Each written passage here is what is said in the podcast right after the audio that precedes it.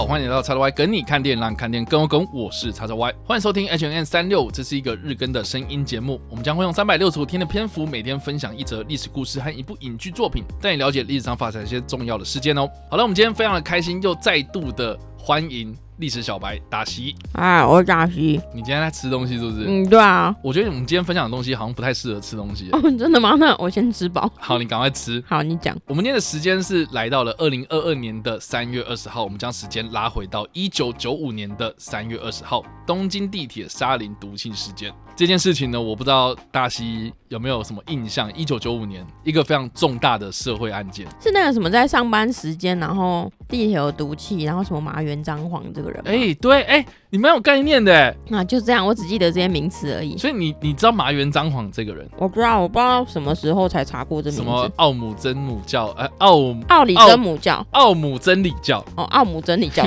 乱记，你刚刚那个名字都乱 乱凑的。没关系啦。对，奥姆真理教啊，所以啊，所以你。大概知道说这件事情是怎么样的过程吗？我有点忘了，但我只记得就是他释放毒气，然后他们是有点像邪教的感觉啊，是是是，对，就大概这样。好，基本基本上呢，这个东京地铁沙林毒气事件呢，是发生在一九九五年的三月二十号的上午七点到八点之间啊，这个算是日本上班的尖峰时刻。当时的这个日本的新兴宗教团体，也就是我们刚刚所提到这个奥姆真理教呢，总共有十个信徒呢，他们是以两两一组的形式，在东京地铁的五辆列车上面呢。分别释放毒气。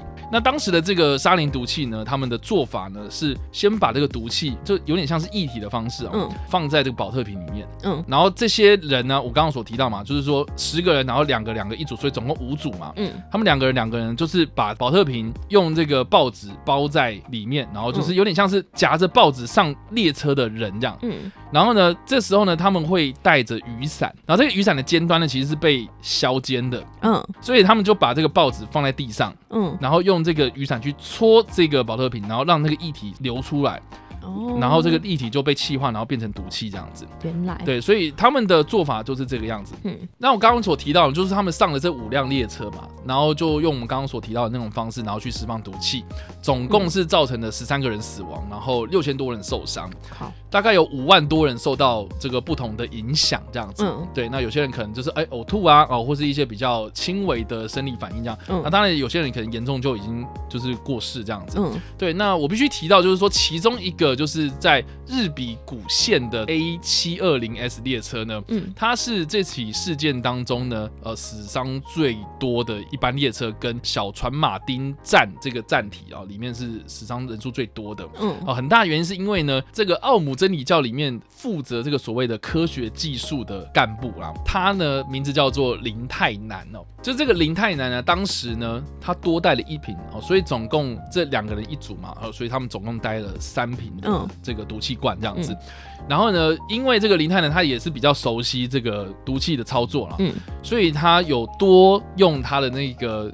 削尖的雨伞，嗯，在这个瓶子上面多戳了几个洞，哦。哦，所以就是让这个毒气散发的比较快，这样子。那这个毒液散播出来之后呢，这个最要命的是呢，这一班列车啊，哈，嗯，有民众看到了，哦，地上有那个东西，嗯，所以他们就把这个瓶子啊，哈，跟这个报纸，然后就是踢到这个列车外面，然后就踢到了这个月台上了，嗯，反而造成了月台上面的人，嗯，就是吸到这个毒气，对啊，所以就。让这一起事件，这整起事件里面呢，这五台列车里面呢，就是这个日比谷线的 A 七二零 S 列车，很大的原因就是因为这样。哦，对，就是他多带的东西，然后多戳了几个洞，然后他很熟悉这个。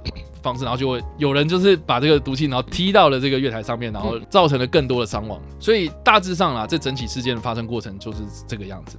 对，那当然就是毒气释放之后呢，这个东京地铁就紧急的停止啊，然后就紧急疏散了旅客这样子。那当时的这个自卫队队员呢，就进入到这个车站里面去协助这些清理啊，直到隔天才恢复营运啊。嗯，对。那我记得当时的新闻报道啦。哦，就是有空拍一些画面啊，然后就是呃，现场有很多人员在进进出出这样子，对，所以我记得我那时候一九九五年，我好像国小吧，嗯，就是我就问我爸妈说，哎，发生什么事情？这样，然后我记得我爸妈就是说，哦，有人在那个东京地铁里面放毒气啦。你为什么会关心到这种事？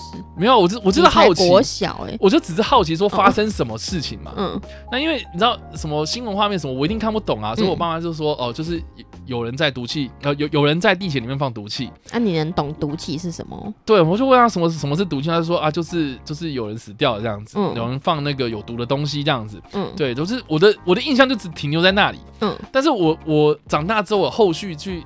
看这前起事件的时候呢，才发现说哦，原来这个我们刚所提到这个麻原彰晃啊，嗯，哇，你你仔细去看他的生平事迹什么的，我真的觉得为什么日本会有这样子的人出现？所以我们现在要介绍他，是不是？也不用去详细的介绍了，基本上就是奥姆真理教，他是一个新兴教派嘛，嗯，然后这个麻原彰晃他声称自己是呃什么什么的转世，然后自己是什么什么神这样子，然后。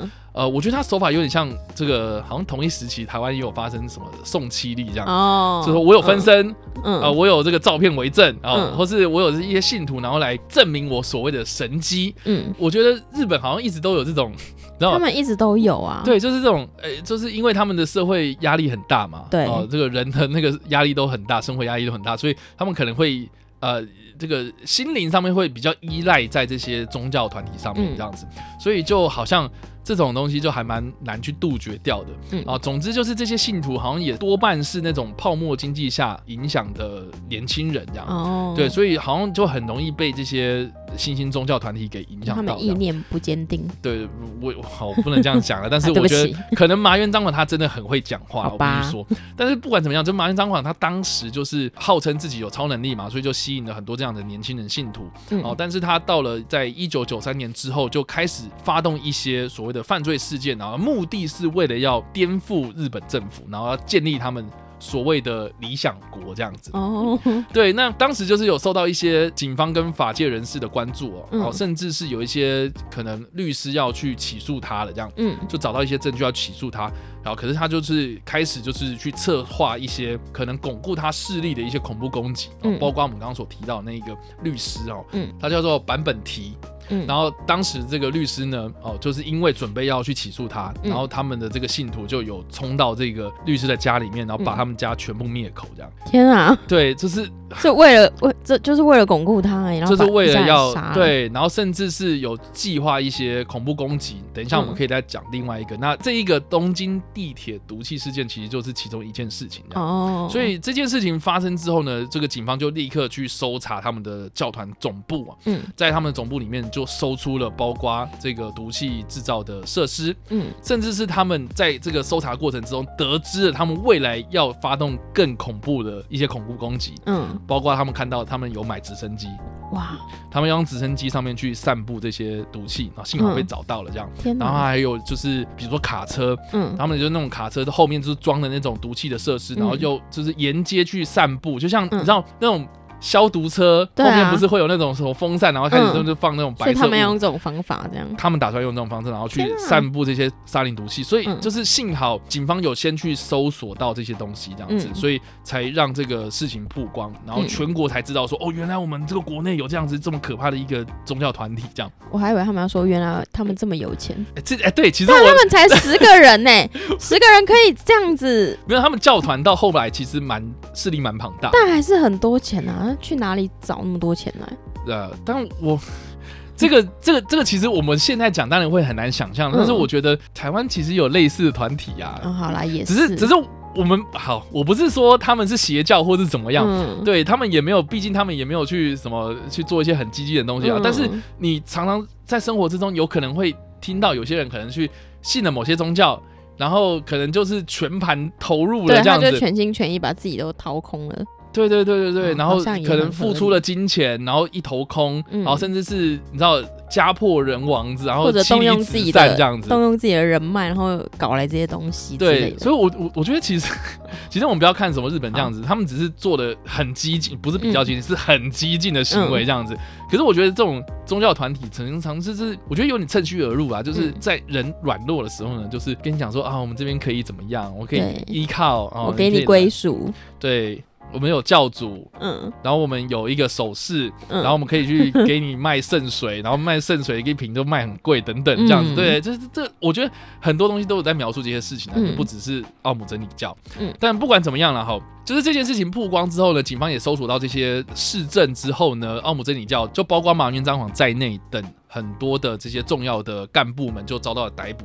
那马云张王本人呢，在二零一八年的七月六号，就因为犯下了很多的这些案件哦，所以就被执行死刑。好，所以他现在是已经伏法了。这样，那他的信徒不气炸了吗？但现在我记得奥姆真理教好像是有改组啦，就是这个宗教呢，在两千年的一月的时候就破产了，嗯，然后就改组，然后改名叫做阿雷夫。What？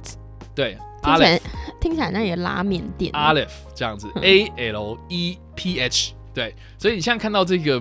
这个 logo 阿雷夫这个 logo 基本上就是，基本上它的前身就是奥姆真理教。好的，对，那到现在还在哦。是哦，那他们现在在干什么？就是他们现在比较 不会去做这种事情啊，去募款是不是？对，但是基本上就是有去参与这些恐怖攻击啦，包括马云张网在内的几个比较重要的。呃，干部、信徒有被定罪的哦，目前都已经全数伏法了，这样子。哦，对，就是这个团体已经没有什么影响力了，这样。嗯，所以这个是我们今天所介绍的事件呐。嗯，那有没有一部电影或是什么影视作品是在描述这个东京沙林毒气事件呢？哦，我查了一下，好像其实蛮少的。有些可能是日本他们当地的一些电视台所做的一些专题啦，哦，或是一些可能日剧多多少少有可能会提到这件事情这样，但是没有一部专门的专门在讲这件事情。嗯，那我们这边所推荐的电影呢？是在二零零一年所推出了一部日本电影，叫做《日本的黑色夏天冤罪》。嗯，对，那这部片呢，它是以奥姆真理教所发动的松本沙林毒气事件为背景。哦，那这个松本沙林毒气事件呢，是东京地铁沙林毒气事件的前一年，嗯，所发生的事情哦。那这件事情大致上的样貌就是奥姆真理教的信徒他们在松本这个地方，嗯，的街道上面，然后直接放毒气。对，直接放毒气，就是无差别攻击，嗯，然后导致了八个人死亡，然后呃六百多人受伤，这样子也是很多哎，也是很多，对，所以就是在这个城镇里面，就是释放毒气嘛，嗯，那当时的这个案件发生之后呢，警方就锁定了第一个报案的人。嗯，他被设有重嫌这样。嗯，那因为呢，很大原因是因为呢，我觉得日本蛮有趣，就是说呢，他们很常发生这种，你知道这种社会案件。嗯，然后警方他们已经就是有一个归纳，就是说很常发生，就是凶手啦，或是这些恐怖分子啊，嗯，他们会重返这个现场，然后去看自己的成果。嗯，所以他们通常然后很容易会把第一个报案的人当做是。嫌疑犯，对对对，所以他们就锁定了这一个第一个报案的人，然后结果好死不死，就是这一个人的家中就被搜出了农药，还有他可能平常有在玩摄影的一些可能显影剂之类的东西，所以这些化学物质啊，他们就是有去推测，就是说啊，这些煮一煮，然后那边配一配什么的，就会有沙林毒气出来。嗯，所以这个人呢，基本上呢，在当时的媒体新闻报道的渲染之下呢，就几乎被当成是犯人。嗯。对，结果呢是直到东京地铁沙林毒气发生的时候呢，这个人才被确定说洗刷了他的罪名，这样子。所以其实他整整一年都被认定是犯人这样子，所以我们今天所提到的这一个电影呢，就是在以这件事情为背景。那这部电影的故事其实是透过两个高中生，他们为了要拍新闻纪录片，嗯，所以去重回了这个松本这个地方，嗯，然后要去记录这整起事件这样子，嗯，然后当然里面就会扯到一些可能警方的一些对谈啊，或是他重返这个现场之后呢，对当地的一些居民的访谈这样子，结果隔一年就发生了这个。个东京地铁毒气事件，才让这个松本事件水落石出这样子。所以这整起案件的过程是透过两个高中生的视角来描写这整起故事。这部电影就是我觉得蛮特别的。嗯，我在查这部片的资料的时候，其实台湾的资讯超级少。